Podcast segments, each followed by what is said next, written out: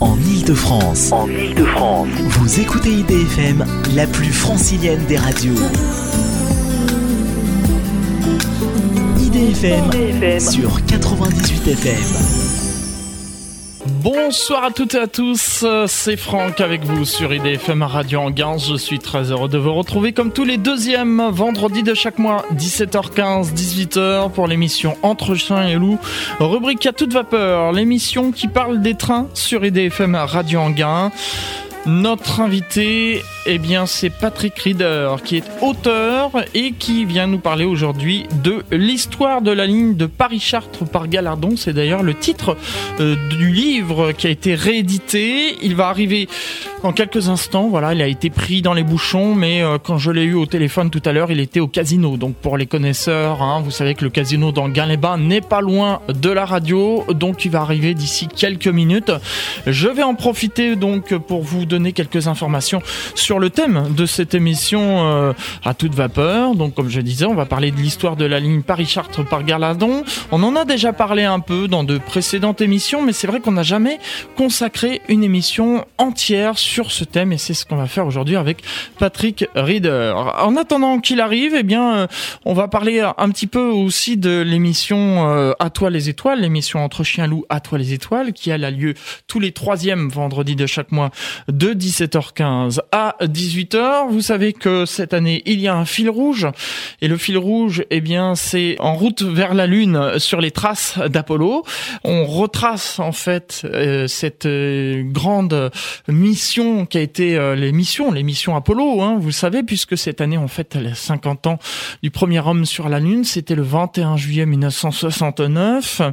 Et depuis le mois de janvier, eh bien, on remonte comme ça au fur et à mesure.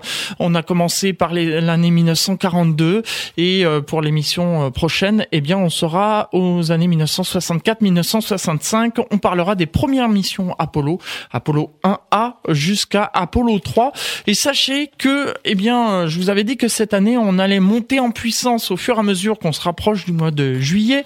Eh bien, sachez que si vous, chers auditeurs et auditrices, d'IDFM Radio Anguin qui écoutait Entre Chiens Loups à toi les étoiles. Si vous avez connu ce 21 juillet 1969, eh bien, IDFM Radio Anguin vous donne la parole. En effet, j'ai ouvert un répondeur.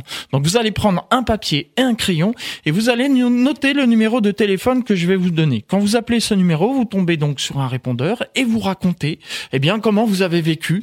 Quel âge aviez-vous ce 21 juillet 1969? Quels souvenirs vous avez eu de ce 21 juillet 1969? Donc, notez bien ce numéro et vos messages seront transmis à l'antenne. Donc c'est le 09 72 15 75 64. Je répète, 09 72 15 75 64. C'est un numéro non surtaxé. N'hésitez pas. Et puis, je vous rappelle aussi que cette année, euh, nous sommes en plein dans les anniversaires, puisque IDFM Radio Anguin fête son 35e anniversaire et aura lieu prochainement le troisième euh, festival, la troisième édition du festival Balade Musicale, les 12, 13 et 14 avril 2019. Donc, à ne pas manquer, hein, sous la direction artistique de Christophe euh, et de Tristan Pfaff. Tout un programme, vous l'avez entendu bien sûr sur notre En attendant que mon invité, donc Philippe, euh, pas Philippe, pardon, oh là là, qu'est-ce que je dis? C'était euh, l'invité de la précédente émission. Non, cet invité aujourd'hui s'appelle Patrick Rieder. Il est auteur, il a écrit un livre qui s'appelle L'histoire de la ligne Paris-Chartres par Galardon. Et c'est le thème de cette émission. En attendant qu'il arrive, on va écouter les Bee Gees tout de suite avec le titre Night Fever. Eh oui, la fièvre du samedi soir.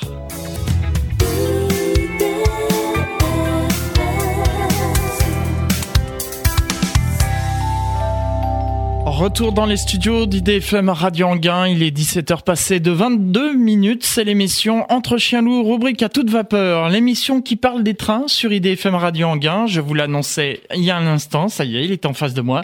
Patrick Rieder, auteur. Il est avec nous. Bonjour, monsieur Rieder. Bonjour. Merci d'être présent aujourd'hui dans les studios pour parler avec nous de l'histoire de la ligne Paris-Chartres par Galardon. Vous avez d'ailleurs écrit un livre qui s'intitule comme ça, hein oui, oui, parfaitement. Oui, euh, l'histoire de cette ligne. Alors, Paris-Chartres par Galardon et Saint-Arnaud en Yvelines, une ligne qu'on pourrait presque qualifier, qualifier maintenant de fantôme, mais une ligne d'histoire très longue, très tourmentée, pleine de, de rebondissements et en fin de compte assez passionnante. Hein. Avec vous, justement, Patrick Rieder, on va retracer cette histoire de la ligne Paris-Chartres par Galardon. On précise par Galardon puisqu'aujourd'hui, il existe euh, déjà une ligne Paris-Chartres par Rambouillet, hein, c'est ça? Euh, Absolument, oui, oui. Elle existait d'ailleurs euh, antérieurement à cette fameuse ligne dont nous allons parler. Venons-en à l'histoire de cette ligne. Qu'est-ce qui a fait que euh, on a voulu construire cette ligne alors qu'il existait déjà la ligne Paris-Chartres par euh, Rambouillet? Alors, euh, c'est plusieurs facteurs ont joué là-dessus. en faveur de cette ligne d'abord, et puis à certains moments en défaveur. nous aurons peut-être le temps de, de voir ça. disons qu'il faut se replonger à l'époque euh, un peu les débuts du chemin de fer, pas tout à fait les débuts, mais euh, dans les années, euh, on peut faire remonter l'histoire à 1857 à peu près, puisque il y a eu là un décret de l'empereur Napoléon III qui jetait les bases, disons, de cette future ligne. C'était, c'est vrai, un petit peu flou, mais Bon, on y voyait déjà les prémices. Euh, elle a été véritablement euh, lancée sur le papier, en tout cas, euh, avec le, le, plan Fraissinet. Hein. Le plan Fraissinet, c'est justement de construire énormément de lignes de chemin de fer afin que chaque préfecture, sous-préfecture, canton, chef-lieu de canton soit relié au chemin de fer. Hein. C'était ça. Oui, oui, tout à fait. Et alors, finalement, je me rends compte que j'ai pas tout à fait répondu à votre première question. Euh, je me suis laissé un petit peu euh, emporter par les tout début de l'histoire. Alors pourquoi cette ligne, vous me disiez, puisque on avait déjà une desserte Paris-Chartres par Rambouillet, mais c'est que à l'époque, euh, la SNCF n'existait pas encore, bien sûr. Ça date de 1938-39, et euh, on avait de nombreuses compagnies. Alors Paris-Chartres par Rambouillet était exploité par euh, la compagnie de l'Ouest. Euh, à l'époque, il y avait la compagnie de, de l'État, le réseau de l'État plus précisément. Euh, on va pas revenir sur la naissance qui est un peu complexe et ancienne aussi, mais en gros, et pour simplifier, à peine sans caricaturer, disons que le réseau de l'État avait un peu hérité euh, de différentes lignes peu rentables, à un moment où il y avait eu un, disons, une volonté de regroupement des, compagnies pour en limiter le nombre. Euh, alors le réseau de l'État avait euh, des lignes qui, mis bout à bout, euh, arrivaient à faire vaguement un trajet qui allait vers le sud-ouest, on va dire, mais qui n'arrivait pas sur Paris. Le réseau de l'État, en fait, s'arrêtait à Chartres. Et l'un de ses buts était d'avoir un débouché propre sur Paris sachant que, bien sûr, le réseau de l'État pouvait euh, aller sur Paris en empruntant celui de l'Ouest, mais moyennant redevance. Hein, voilà. Donc c'était un peu euh, l'idée, avoir son propre accès sur Paris et d'ailleurs euh, construire finalement le dernier maillon manquant de d'une grande ligne Paris-Bordeaux. Hein, voilà, voilà c'était un peu ça la, la finalité. Voilà.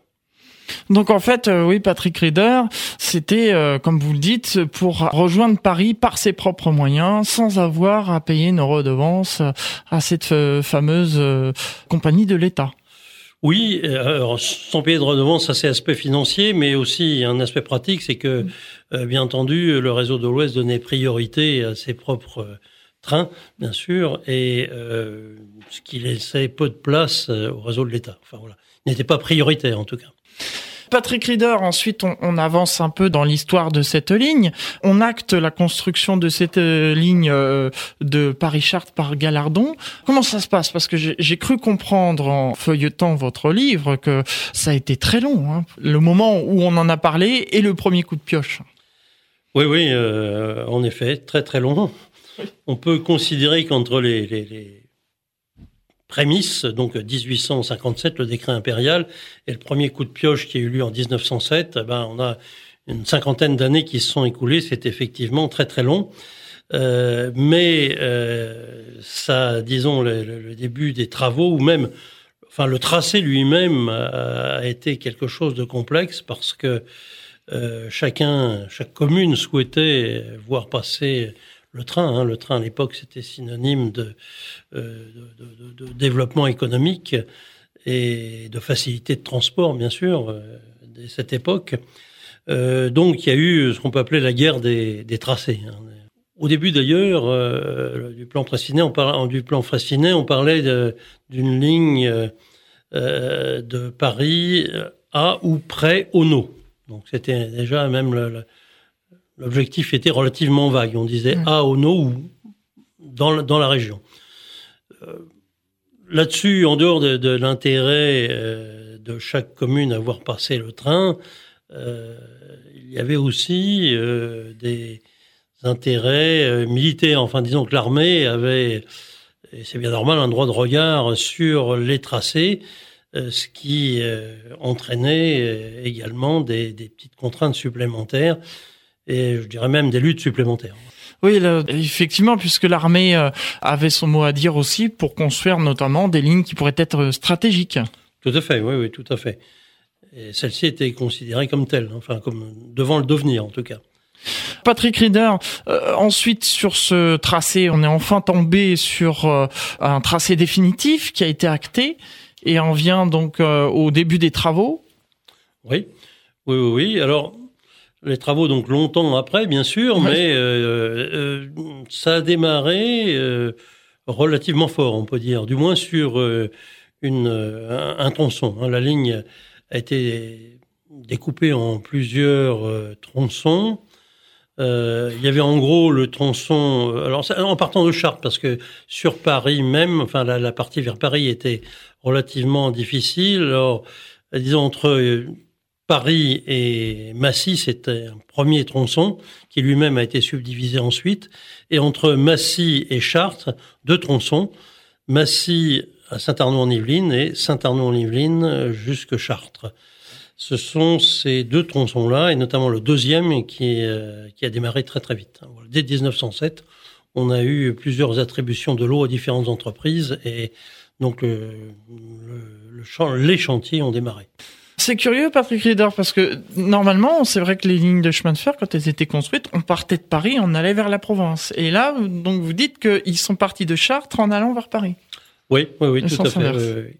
Parce que c'était, euh, euh, ça posait moins de problèmes, disons. Il y avait plus de, de, de facilité, euh, notamment euh, dans les expropriations. Il faut exproprier les gens pour acquérir les terrains.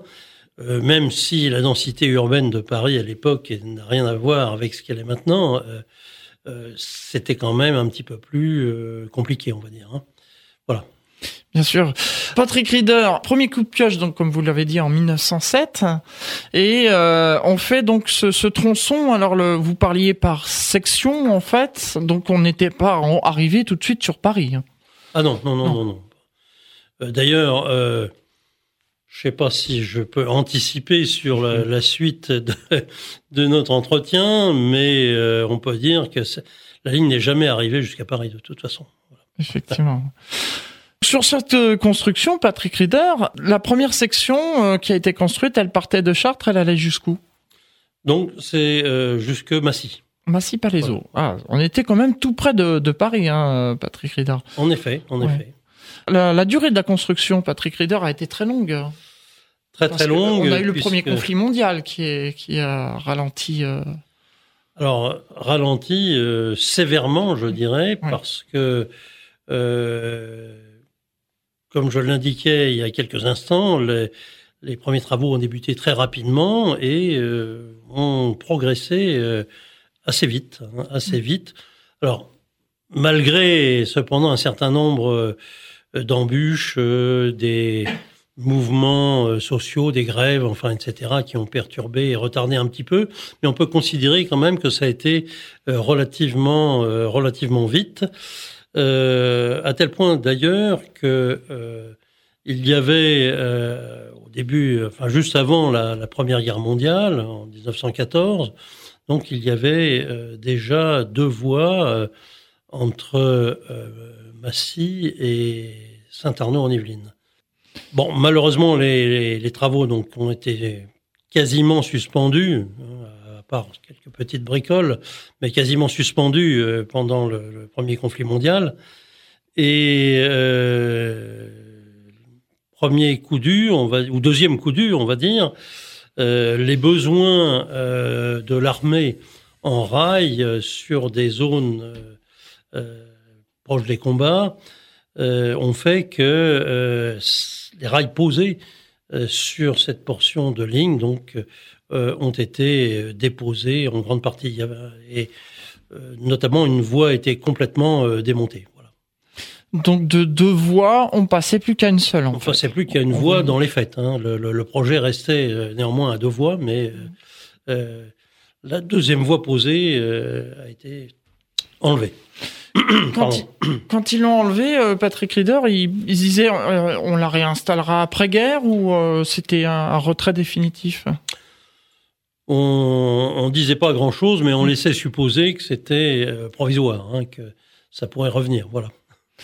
Patrick Rieder, on arrive ensuite à, la fin du premier euh, conflit mondial, donc 1918.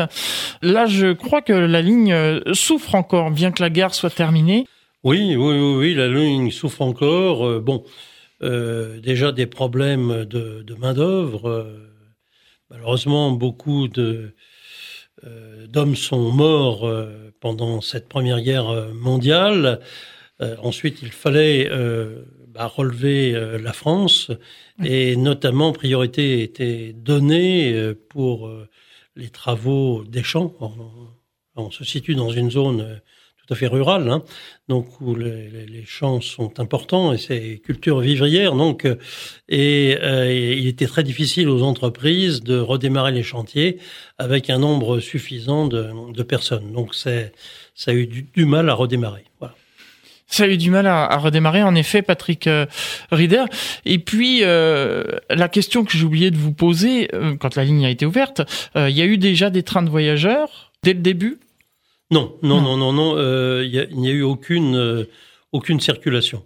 Alors, les voies qui étaient en place, certaines voies ont été utilisées comme voies de garage, disons, pour y mmh. stocker des voitures ou des wagons, mais euh, aucun trafic. Aucun trafic. Aucune ouverture officielle de ligne, hein, de toute façon.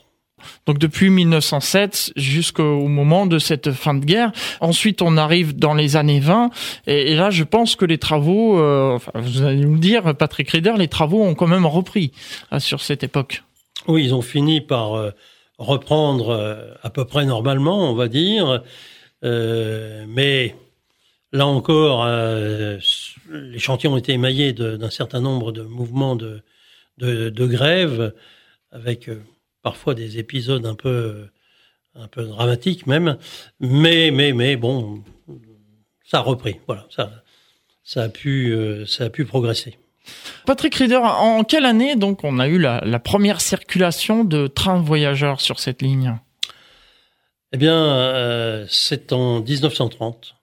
Ah, il faudra attendre 1930. En mai 1930, pour être plus précis, euh, ça a été, c'est là que s'est placée l'inauguration de la ligne. Et là, les premières circulations euh, avec voyageurs. Bien entendu, avant, il y a eu des circulations euh, d'essais, notamment d'essais en charge sur les ouvrages d'art, mais premier train de voyageurs en mai 1930. C'est pour ça que c'est ce que vous dites d'ailleurs dans votre livre, que la, la construction a été si longue qu'il a fallu attendre plus de 20 ans pour voir les premiers trains de voyageurs euh, circuler sur cette ligne. Et à l'époque, 1930, euh, corrigez-moi si je me trompe, on n'arrivait toujours pas à Paris, on était euh, toujours à Massy. Non, non, exactement. Ce qui a été ouvert, c'est le tronçon Massy-Chartres, hein, uniquement. Patrick Rieder, je rappelle que vous êtes auteur du livre qui s'intitule l'histoire de la ligne Paris-Chartres par Galardon et Saint-Arnoux en Yvelines. On va s'interrompre quelques instants, euh, le temps d'une petite respiration musicale, et puis on se retrouve juste après pour euh, la suite de cette émission. On continue l'histoire de cette ligne passionnante. Tout de suite, euh, voici David Hallyday avec ma première lettre.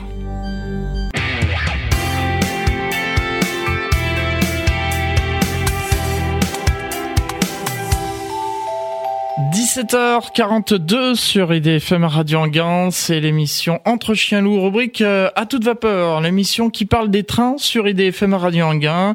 Patrick Rieder est mon invité. Nous parlons aujourd'hui de l'histoire de la ligne Paris-Chartres par Galardon. Patrick Rieder, avant cette pause musicale, nous parlions donc de la mise en service de cette ligne qui s'est faite entre Chartres et Massy-Palaiseau en 1930. La voie a quand même été prolongée après, hein, euh, après 1930. Euh, pas vraiment, pas vraiment, non. Euh, un petit mot peut-être sur la section parisienne. Euh, sur lesquels les travaux ont, effectivement débuté et se sont prolongés euh, euh, pendant pas mal d'années. Euh, sur la partie Paris, Fontenay, Fontenay-Rose. Ça n'a pas été plus loin, c'est-à-dire qu'entre Fontenay-Rose et Massy, il n'y a jamais eu de, de, gros travaux de, de fait. Il y a eu quelques travaux quand même, notamment du côté de Massy, mais très peu. Il y avait euh, prévu pour cette ligne euh, un dépôt important à Montrouge. Euh, alors ça, cette partie-là, en fait, Paris dépôt de Montrouge a été mis en service, mais elle a servi à d'autres lignes et jamais pour la ligne Paris-Chartres, en fin de compte. Oui, puisqu'elle ne sera pas raccordée donc à Paris, comme on disait au début de cette émission. Alors pourquoi, Patrick Rieder, cette ligne n'a jamais pu aller jusqu'à Paris? Alors, euh, ça, il y a de, multiples raisons. Euh, on peut dire que cette ligne a, joué de, malchance à différentes époques et presque dès le début des travaux. On a vu qu'ils avaient été très longs hein, quand on a débuté les travaux, 1907. Mmh. Euh, mais un coup dur pour la ligne est arrivé dès 1909, sauf erreur de ma part, oui, je crois que c'est 1909 où en fait la compagnie de l'Ouest a été rachetée par l'État, par, par, le réseau de l'État. Euh, du coup, euh, l'État avait son propre accès, euh, enfin personnel, donc jusque Paris, et ça rendait la ligne nouvelle moins importante. Mm. D'ailleurs, elle aurait pu ne pas se poursuivre, mais enfin, ces travaux auraient pu être interrompus définitivement. Mais là, il y a eu beaucoup de, luttes de comités de, défense, enfin, avec euh, des élus qui s'en sont euh, mêlés pour euh, obtenir la poursuite de cette ligne pour lesquelles il y avait déjà eu beaucoup d'argent d'investi. donc, ça s'est poursuivi. Mais c'était un premier coup dur. Ensuite, il faut bien dire que lorsqu'elle a été mise en service,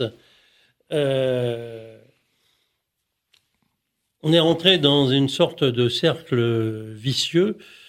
Euh, la ligne a été peu fréquentée dès le départ, peu fréquentée par les voyageurs. Euh, donc, euh, ça ne donnait pas envie de développer son trafic. Et le cercle vicieux, c'est que le réseau de l'État euh, disait euh, on ne peut pas faire de développement sur une ligne que peu de monde prend.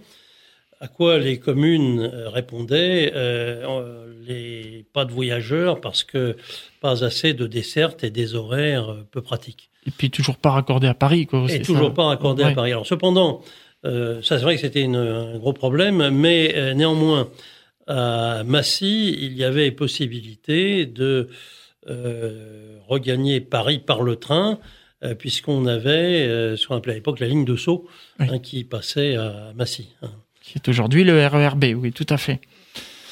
Patrick Rieder, on arrive ensuite au second conflit mondial, donc la Seconde Guerre mondiale.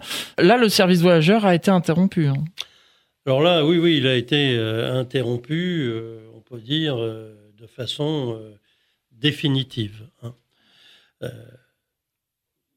Plus plus d'horaires de, de train quelques euh, rares circulations épisodiques. Euh, un trafic marchandise tout de même, hein, mais euh, pas, plus de trafic voyageurs. Cependant, pendant la guerre proprement dite, les voies ont été utilisées sur certains tronçons par, comme disons, moyen du bord pour assurer des transports de, voyageurs sur des drésines ou, des engins de ce genre. Vous voyez, donc c'était mais tout à fait officieux. C'était un petit peu, on se débrouille pour rendre service aux gens. Voilà. En effet. Et puis il y a eu en plus des viaducs qui ont été bombardés par les Alliés en 1944, donc ce qui a coupé la ligne.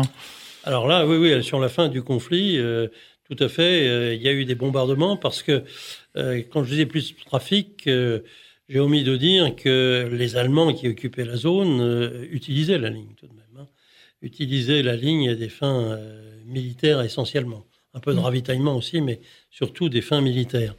Euh, donc euh, ça, les Alliés ont, porté un certain nombre d'attaques sur cette ligne. Mais les Allemands aussi, en 44 d'ailleurs, puisque lorsque, après le débarquement, les, en juin 44, donc les Alliés ont progressé, et lorsqu'ils se sont approchés de Paris, euh, les Allemands ont fait sauter quelques ouvrages d'art pour qu'ils ne puissent pas être utilisés cette fois par euh, les Alliés. Donc c'était un petit peu euh, chacun son tour hein, à démolir la ligne. Hein. Enfin, c'est surtout les principaux dommages ont été apportés quand même par les, par les Alliés. Hein. Et après la guerre, Patrick Rieder, une fois que la Seconde Guerre mondiale était terminée, donc comme vous avez dit, ça a été fermé définitivement. Donc qu'est-ce qu'est devenu la voie? Alors, euh, la voie n'a plus servi à, grand-chose, on va dire. Euh, néanmoins, euh, dans un certain nombre de gares, il y avait toujours des personnes qui assuraient des petits transports de marchandises, mais par la route. Néanmoins, ce sont les gares qui servaient encore d'interface. Donc ça a prolongé euh, un petit peu. Alors, tout de même, tout de même, tout de même, hein, il y a eu un trafic euh, résiduel pendant, pendant un bon moment entre Chartres et Galardon. Entre Chartres et Galardon, parce que là, euh, il y avait un transport de marchandises hein, uniquement. là, il y avait des, quelques industries qui utilisaient le transport ferroviaire. Ça a nécessité d'ailleurs la, la reprise d'un un viaduc qui est très intéressant à, Oisem, donc entre Galardon et, Chartres. Ce viaduc qui avait été bombardé donc, par les Alliés avait perdu euh, deux arches. Euh, alors c'était un viaduc euh, avec deux prévus pour deux voies qui ont bon, mais il n'y en a eu qu'une, comme on l'a dit tout à l'heure, pour, la pour les circulations. Et, et, alors le viaduc a été reconstruit, mais uniquement pour une voie. Donc on a un rétrécissement non pas au milieu du viaduc, mais enfin aux, deux tiers à peu près. C'est assez curieux de, voir ça. Et c'est ce qui a permis les circulations euh, entre Chartres et Galardon pendant encore pas mal d'années. Et puis le trafic euh, est devenu de plus en plus, euh, de plus, en plus rare. à la fin, il n'y avait plus que l'usine de gaz à Coltainville qui utilisait cette voie. Voilà. Et euh, tout le trafic a cessé en quelle année, euh, Patrick Reder Alors, les dernières circulations, je voudrais pas dire de bêtises, mais euh, entre Chartres et Coltainville se sont situées, disons, entre, aux alentours de 2005, entre 2005 et 2010, ah on va dire. Plutôt près de 2005, mais là, j'ai pas dire plus précisément, ma mémoire me lâche un peu là. et, l'autre section, donc à partir de Galardon jusqu'à Massy-Palaiseau, les, Alors, elle a été euh, euh carrément déclassée et déférée.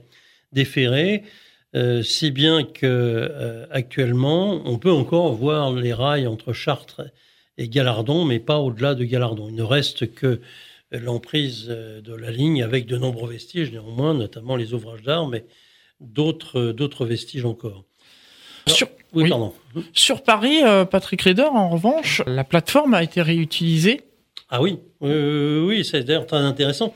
Euh, un, petit détail qu'on peut donner en revenant légèrement en arrière. Oui. Euh, c'était une ligne très ambitieuse, ça nous l'avons dit, euh, mais elle devait être la ligne la plus moderne du monde. Ouais, carrément. Hein. c'est pour ça d'ailleurs qu'elle avait été conçue avec le minimum de, de déclivité euh, et euh, conçu également euh, avec des rayons de courbure permettant la grande vitesse et sans passage à niveau. Hein, voilà. Donc ça, c'est un point important. Alors, c'est pour ça qu'on parlait de la ligne la plus moderne du monde. Et lorsque le TGV Atlantique a été construit, euh, eh bien, il a utilisé une partie de l'emprise de cette ligne, mais euh, entre Paris et Massy, puisqu'il y a une gare TGV à Massy. Euh, mais uniquement entre Paris et Massy, c'est-à-dire euh, l'emprise de la ligne sur une partie qui n'avait pas servi, qui n'avait jamais servi, mais qui sert au TGV. C'est pour ça qu'on peut peut-être dire que pendant quelques années, euh, elle a été effectivement la ligne la plus moderne du monde, puisque le TGV Atlantique avait battu le record de vitesse sur rail hein, juste avant son, son ouverture. Patrick Rieder, on peut dire aujourd'hui que entre Chartres et Galardon, enfin sur Galardon et quelques kilomètres, euh, il y a une, exploitation touristique. Ah oui, oui, oui, très important, oui, oui. Euh, c'est la seule activité qui subsiste et, et euh, on doit lui rendre hommage. C'est euh, donc un vélorail, un vélorail euh, entre, en gros, entre Galardon et Coltainville. Et donc, ça, sur, une partie d'ailleurs comme l'essentiel de la ligne est très à très faible, pardon, déclivité. Euh, donc, euh, euh, pas trop d'efforts à faire pour profiter des très beaux paysages de, cette partie de la France. Un, léger faux plat au départ que l'on peut ressentir, mais, mais là, j'engage vraiment les amateurs de, de, chemin de fer et d'histoire du chemin de fer aller euh, pratiquer le vélo rail pour, bah, pour voir les, des rails de cette fameuse ligne. Hein. Tout à fait. Je salue d'ailleurs au passage Alain Mionnet et, et euh, toutes les personnes qui travaillent au vélo rail de Chartres. Très rapidement, euh, Patrick Rieder, pour terminer, quelques questions d'auditeurs. Alors, on, on, me demandait sur Internet, il y aurait eu des essais de l'aérotrain sur euh, la ligne euh, une fois qu'elle a été démontée dans les environs de Limours. Oui, oui, oui, oui, absolument. Ça, c'est très intéressant. Donc, euh, c'est la, la, société Bertin et l'ingénieur du même nom, Jean Bertin, donc, qui avait conçu l'aérotrain et qui, pour ses essais, avait installé une, une, ligne sur l'ancienne emprise, donc la ligne Paris-Chartres, en gros entre Gomès et Limours. Donc ça nécessitait l'installation de, rails en béton, rails uniques en béton en T, en T inversé. Euh, et alors il y a une deuxième partie d'ailleurs, euh, mais qui n'a rien à voir avec la ligne, qui était une ligne d'essai également du côté d'Orléans.